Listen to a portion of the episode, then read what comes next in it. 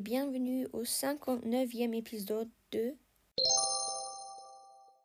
Société actuelle, comprendre les situations.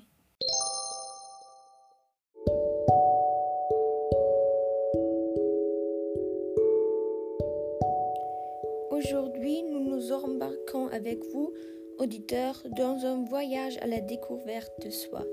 C'est le début de notre nouvelle série sur ce chemin. Au cours des prochaines semaines, vous recevrez comme toujours une nouvelle station hebdomadaire jusqu'à ce que vous ayez observé et analysé chaque soin de votre consistance. Pour commencer, nous allons nous demander s'il y a du bien et du mal dans le sens des pensées, d'actions ou plus généralement de les rôles de la vie. Si nous commençons maintenant, vous avez certainement tous la même première pensée que nous dans notre équipe de rédaction. Les contes et des faits. Nulle part ailleurs, sauf peut-être euh, dans les contes, le côté obscur le côté lumineux de la force, où le bien ou le mal ne sont plus clairement séparés. Bien entendu, on pourrait maintenant argumenter avec ce personnage neutre ou changeant de camp. Cependant, le changement de camp ne consiste qu'en un passage du bien au mal au vice-versa et un stade intermédiaire ne peut être euh, qu'un état métastabile au sein du changement complet et ne peut donc pas être le produit final. Dans le meilleur des cas, les personnages neutres sont présents, mais ne font jamais partie de l'intrigue principale. Ils n'existent qu'en tant que personnages secondaires et peuvent apporter quelque chose de pertinent à l'intrigue. Mais cela résulte du rôle qui leur est attribué. Regardez, si vous trouvez une histoire, un film ou quoi que soit d'autre dans lequel il n'y a pas qu'un système binaire des positions et des opinions, et même si ce n'est pas le cas, il existe des valeurs et des normes définies que les bons défendent et que les méchants ne défendent pas. Dans cet espace, les personnages peuvent se mouvoir de manière très limitée. Il faut le reconnaître. Mais comme vous savez probablement, ce n'est pas si simple. Tout n'est pas noir ou blanc, est une question presque plus importante du moins, à mon avis, et de savoir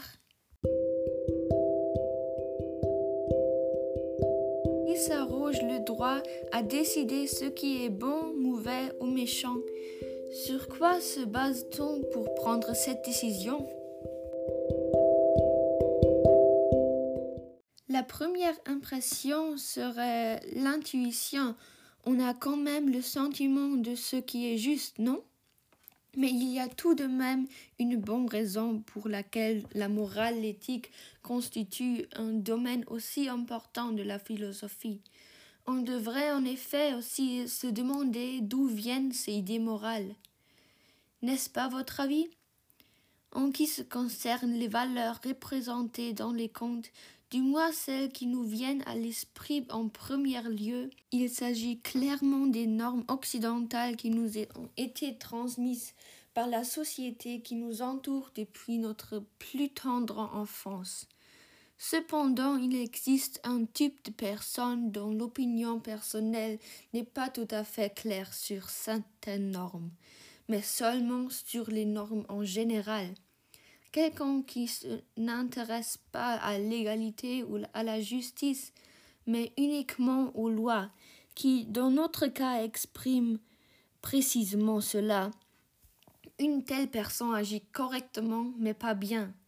L'intention qui est présentée ici ne consiste en effet pas une volonté concrète, mais seulement en une négation qui se réfère au fait de ne pas enfreindre ces lois et de suivre la loi fondamentale.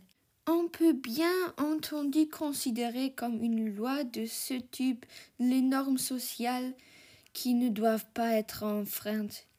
À mon avis, un tel positivisme juridique n'affecte en rien la position de cette personne sur l'échelle du bien ou mal, mais est une obéissance notre au ordre. On peut en déduire le point suivant que je voulais aborder. L'action et l'intention ne sont pas nécessairement liées.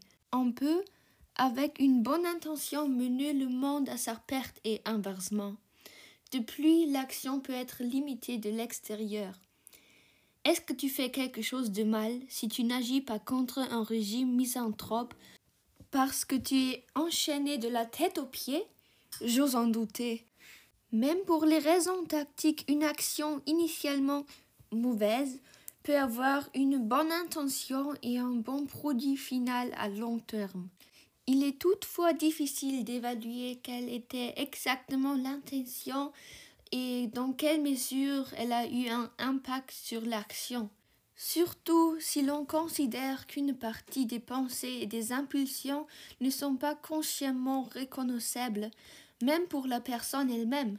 La question se pose donc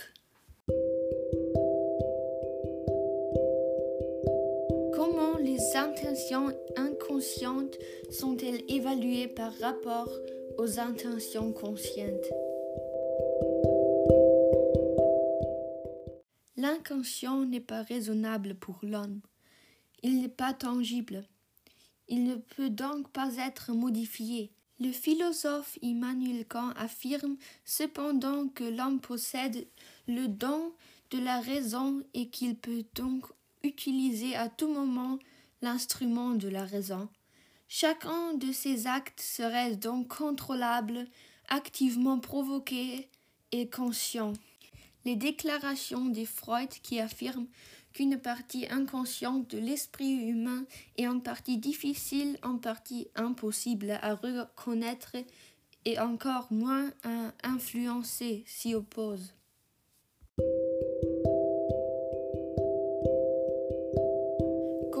Jugeons-nous donc le bien et le mal si l'ensemble de l'esprit et des pensées n'est pas libre? Une personne est-elle responsable de la manière dont elle agit?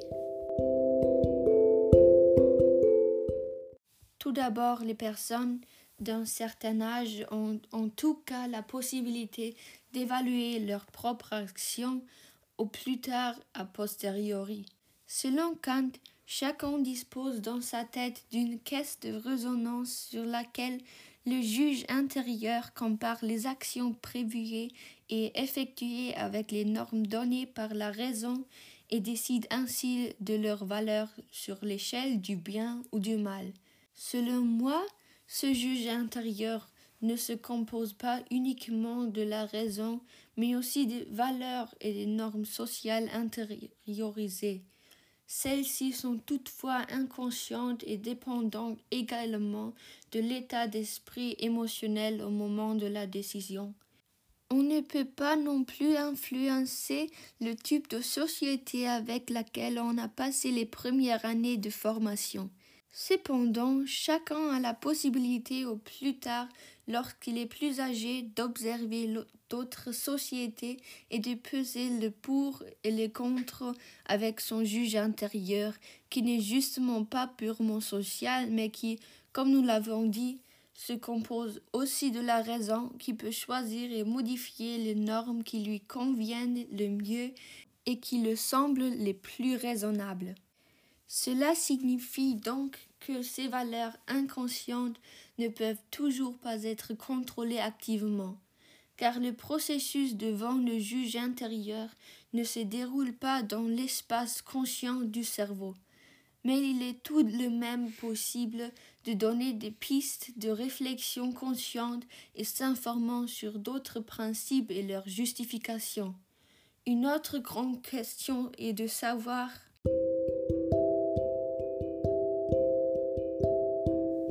Qui s'arroge le droit de savoir ce qui est bon et ce qui est mauvais Cette personne devrait être libre de toute influence de quelque nature, que ce soit et devrait en outre pouvoir regarder dans la tête de chacun. Car comme nous avons appris jusqu'à présent, certains ne peuvent pas réaliser leur intention. Depuis, il n'est pas clair quelle est l'intention correcte qui doit précéder une action.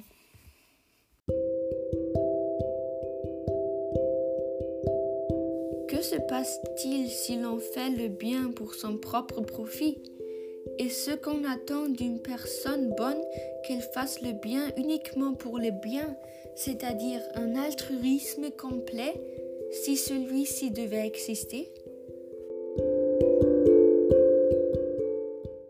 La possibilité de vérifier n'existe toutefois pas. En conclusion, je dirais donc que seul chacun peut se juger lui-même. La condition de base est bien sûr que l'on veuille se pencher sur la question. En effet, on est le seul à pouvoir décider si nos actes sont conformes à nos propres normes, qui ne peuvent pas être universelles.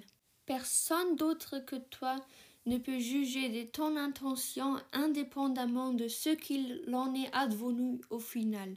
Les autres ne peuvent évaluer que ce qui peut s'échapper de toi. Essaye donc de réfléchir et de te remettre en question aussi souvent que possible, car personne ne peut le faire aussi bien que toi.